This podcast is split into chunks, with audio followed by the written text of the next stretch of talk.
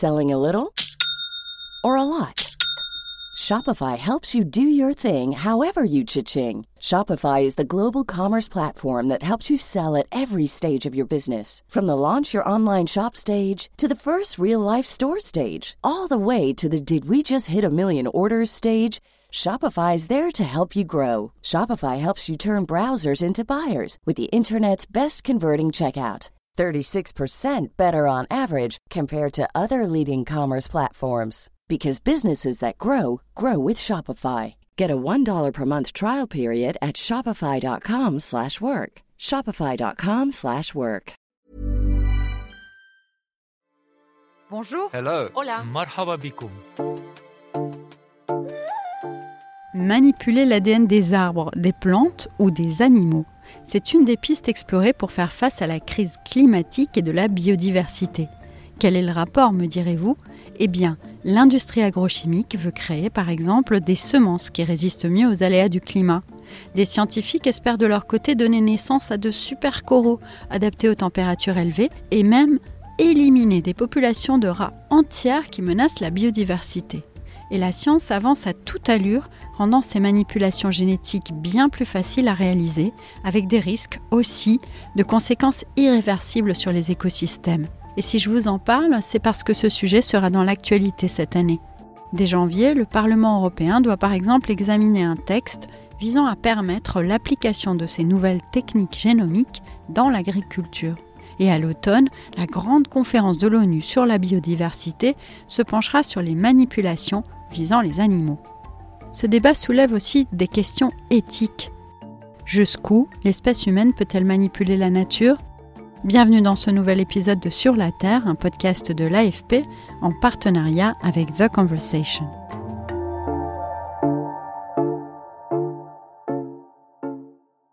Il peut y avoir, grâce à ce type de recherche, des avancées euh, scientifiques très importantes. Pour les défenseurs de l'environnement, il faut d'abord mener des études en laboratoire sur la toxicité des OGM. Nous refusons pour l'instant d'être les instruments de- d'apprentis sorciers. Il faut nous nous appuyer sur une décision scientifique. Ce sujet, il faisait déjà la une dans les années 90 lors de l'arrivée des OGM.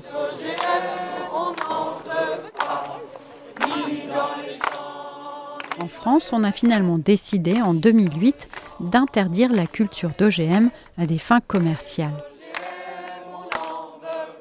À l'échelle de l'Union européenne, une variété seulement est aujourd'hui autorisée, une variété de maïs, et seuls deux pays la cultivent sur des surfaces très petites, l'Espagne et le Portugal. C'est très encadré. Ailleurs dans le monde, 10% des surfaces sont cultivées avec des organismes génétiquement modifiés, principalement dans cinq pays, les États-Unis, le Brésil, l'Argentine, le Canada et l'Inde. Et aujourd'hui, ce débat est de retour concernant les nouveaux OGM. Ces nouveaux OGM, en fait, c'est de nouvelles manipulations génétiques plus élaborées que la transgénèse qu'on connaissait auparavant, mais ça reste des OGM, des organismes génétiquement modifiés avec les risques associés. Donc c'est une mise en risque de l'agriculture, de l'alimentation de notre pays et de l'ensemble de l'Europe. Vous venez d'entendre Laurence Marandola, porte-parole de la Confédération paysanne, un syndicat d'agriculteurs favorable à l'agroécologie. C'était lors d'une manifestation mi-décembre dans des bureaux de l'Union européenne à Paris. Car aujourd'hui, l'UE envisage d'assouplir les règles pour certaines plantes créées grâce à une nouvelle technique, dernier cri, d'édition du génome. Et si certains surnomment ces semences les nouveaux OGM, c'est parce qu'ils considèrent que les risques sont les mêmes.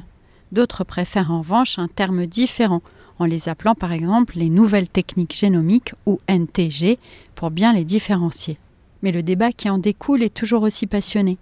François Parcy est généticien des plantes, il est l'auteur principal d'une tribune dans le monde visant à dédiaboliser ces techniques. On vit une époque pour un scientifique absolument formidable. Pour la première fois, pour la première fois, on a la capacité de capitaliser sur les 30 années de connaissances et de se dire je peux modifier les plantes de façon à pouvoir avoir une agriculture qui est à la fois plus respectueuse, c'est-à-dire moins d'intrants, mais aussi une agriculture qui est plus adaptée à ce qui nous arrive, c'est-à-dire un changement climatique. Mais de quoi parle-t-on exactement? Agnès Rickrock, chercheuse en génétique et en amélioration des plantes et membre de l'Académie de l'agriculture, m'a expliqué. Les euh, outils traditionnels qui donnent lieu à la classification d'un OGM, organisme génétiquement modifié au sens européen du terme, consistent à prendre un gène d'un autre organisme et le mettre dans un organisme que vous souhaitez modifier. Alors que la mutagénèse, c'est que vous allez modifier des séquences d'ADN dans le génome de la plante elle-même. La mutagénèse dont parle Agnès Rickrock, elle existe depuis longtemps. Mais une nouvelle technique connue sous le nom de CRISPR-Cas permet d'être beaucoup plus précis. Et elle serait donc, de ce fait, moins risquée et plus efficace selon ses partisans. On parle aussi de ciseaux génétiques. Ça consiste en fait à couper l'ADN, un gène. Donc là, on est vraiment au niveau du gène qu'on a repéré, là cette fois-ci, de façon très précise, dans le génome de la plante. Et en, en changeant une lettre, en enlevant une lettre, ça lui confère une autre propriété à ce gène-là. C'est beaucoup plus rapide, à condition évidemment de connaître l'emplacement euh, du gène et sa fonction. Cette technologie a mille applications possibles. En médecine, elle a fait faire des pas de géant. Et une industrie qui entend en tirer parti, c'est celle des semenciers pour l'agriculture.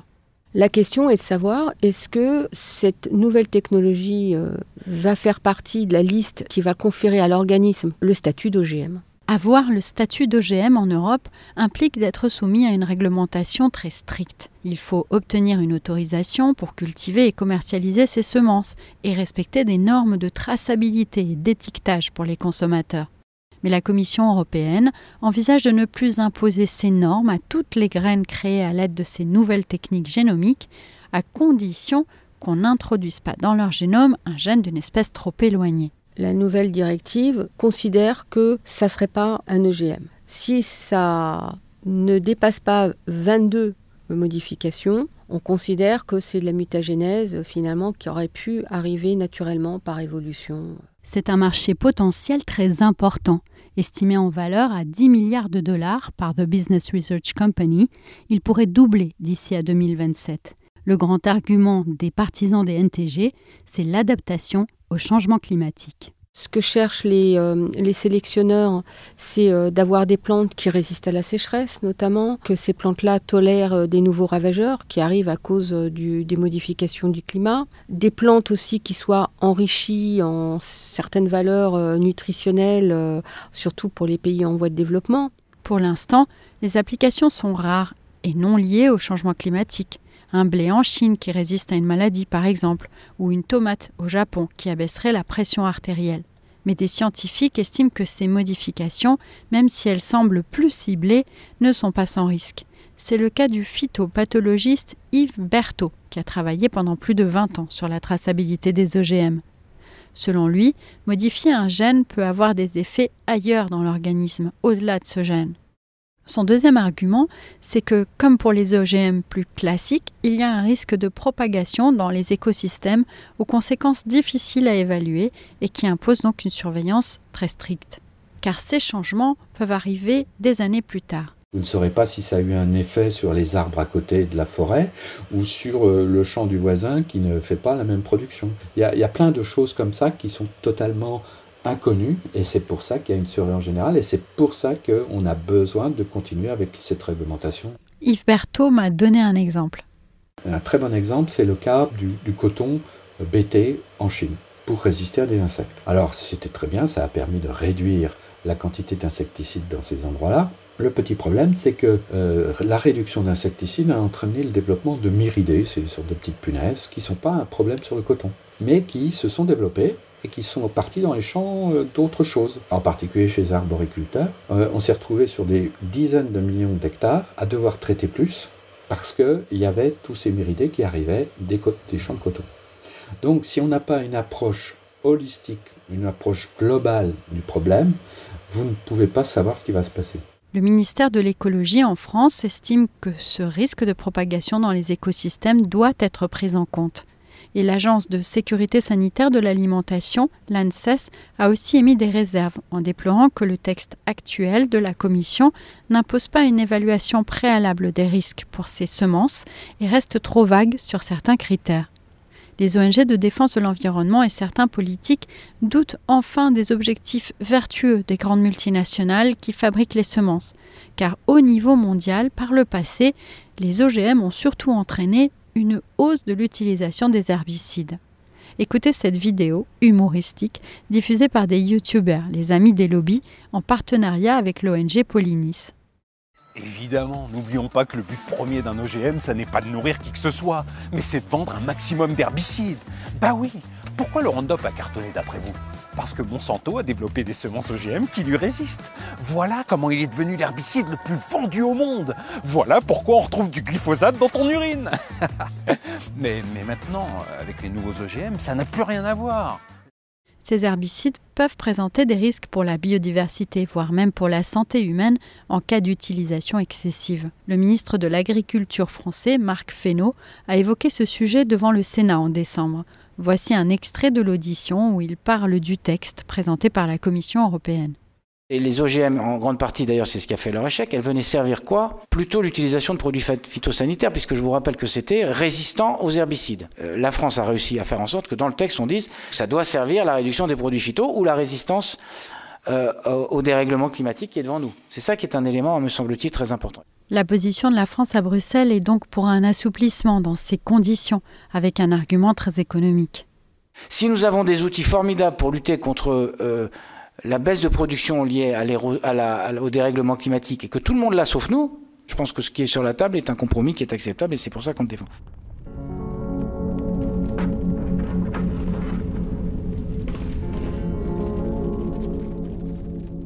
L'édition génomique des plantes est aussi particulièrement envisagée pour des régions comme l'Afrique pour surmonter les défis climatiques qu'elle subit déjà et pour nourrir sa population appelée à doubler d'ici 2050. Par exemple, dans la Corne de l'Afrique, où une terrible sécheresse a touché la Somalie, l'Éthiopie et le Kenya en 2022. Écoutez cet éleveur kényan, Philippe Kaloy, rencontré par mes collègues sur un site où s'entassaient les carcasses de vaches, emportées par les conséquences de la sécheresse. Nous souffrons. On dépend de nos bêtes. Et vous pouvez voir nos vaches qui meurent. Elles ne tiennent pas debout. On n'arrive plus à prendre soin de nos enfants. Le Kenya travaille déjà sur une réglementation visant à permettre l'expérimentation avec des graines issues de l'édition génomique.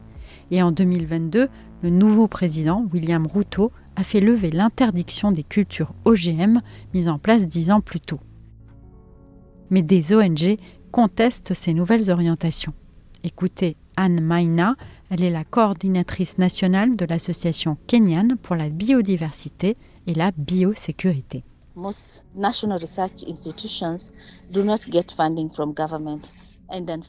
La plupart des centres de recherche nationaux n'ont pas de financement public et malheureusement ils reçoivent des fonds de multinationales ou d'organisations philanthropiques qui les soutiennent. Et donc la recherche aujourd'hui est orientée vers le développement de la modification génétique des plantes au détriment d'autres recherches. Une des fondations qui finance ces recherches très présentes en Afrique, c'est celle de Bill et Melinda Gates, plutôt favorable à ce genre d'innovation. Écoutez Bill Gates, c'était à la COP 28. Uh,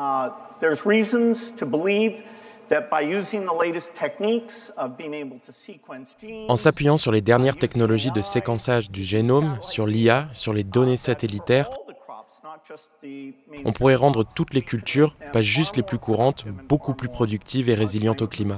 C'est fondamental pour s'adapter au climat. Bien sûr, nous ne voulons pas cantonner ces améliorations au labo, on veut changer d'échelle.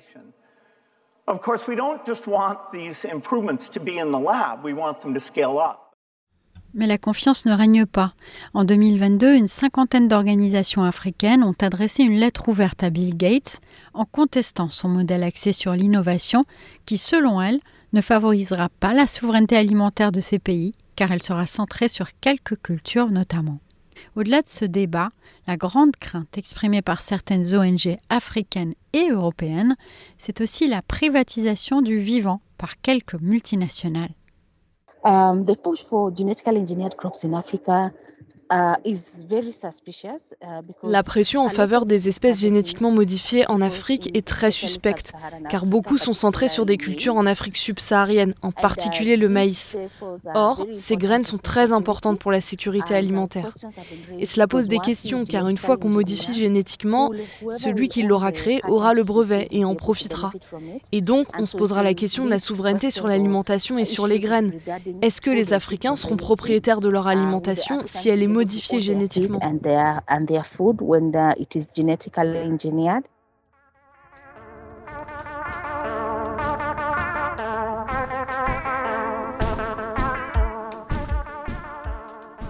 Les applications de ces nouvelles techniques d'édition du génome sont bien plus vastes. Elles concernent aussi potentiellement les arbres et même les animaux.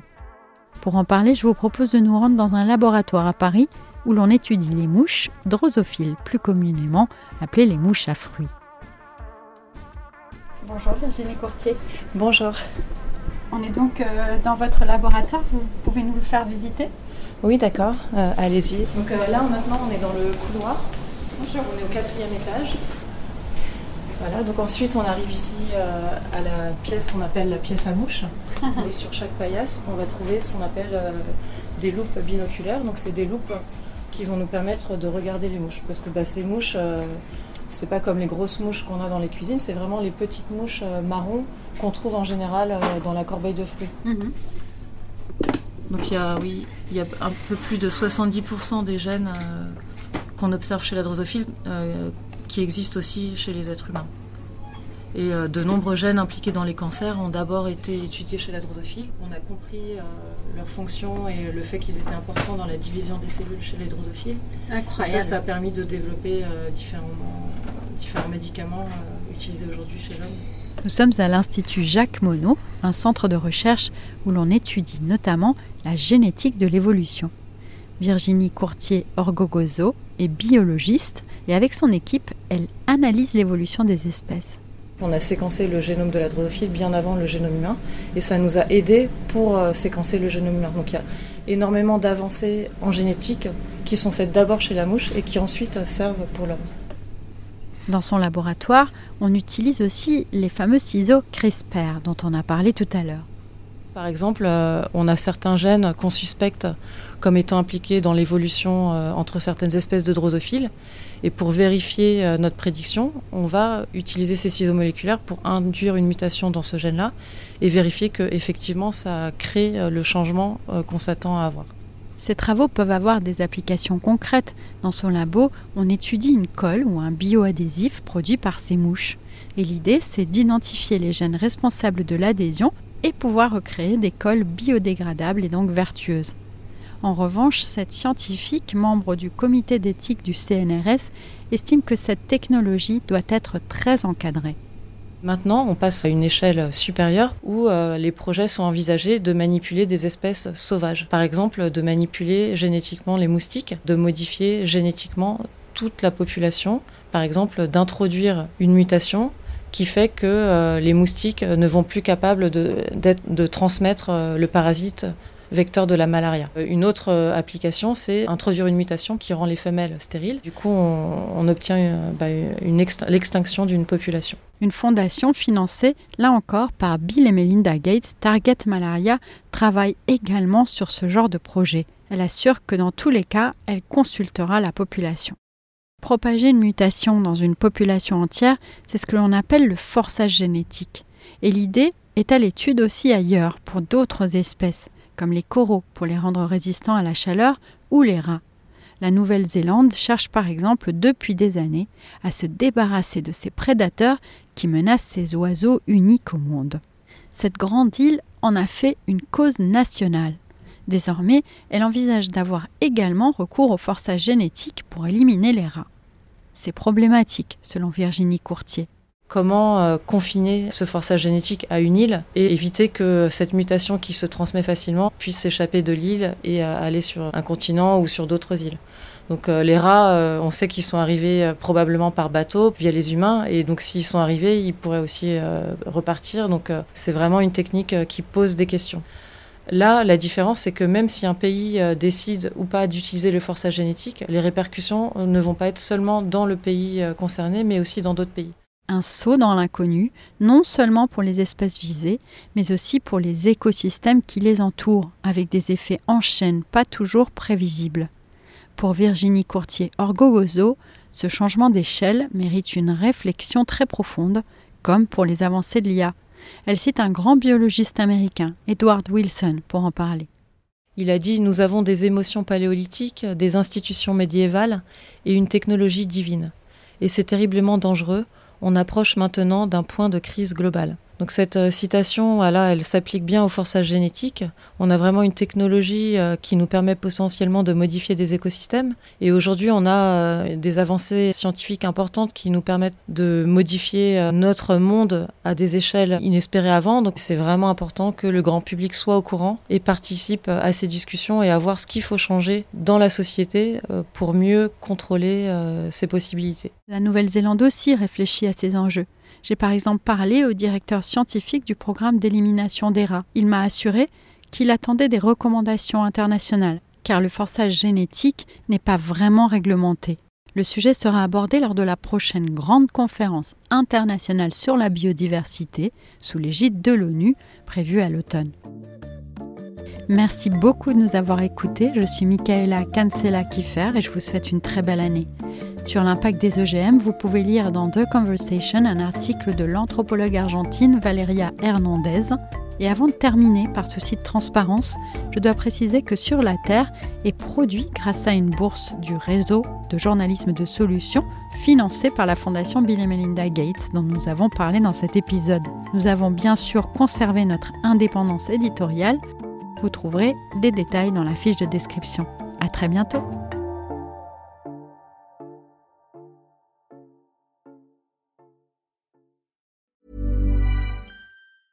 Selling a little or a lot? Shopify helps you do your thing however you cha-ching. Shopify is the global commerce platform that helps you sell at every stage of your business. From the launch your online shop stage to the first real life store stage, all the way to the did we just hit a million orders stage. Shopify is there to help you grow. Shopify helps you turn browsers into buyers with the internet's best converting checkout. 36% better on average compared to other leading commerce platforms because businesses that grow grow with Shopify. Get a $1 per month trial period at Shopify.com slash work. shopify.com/work.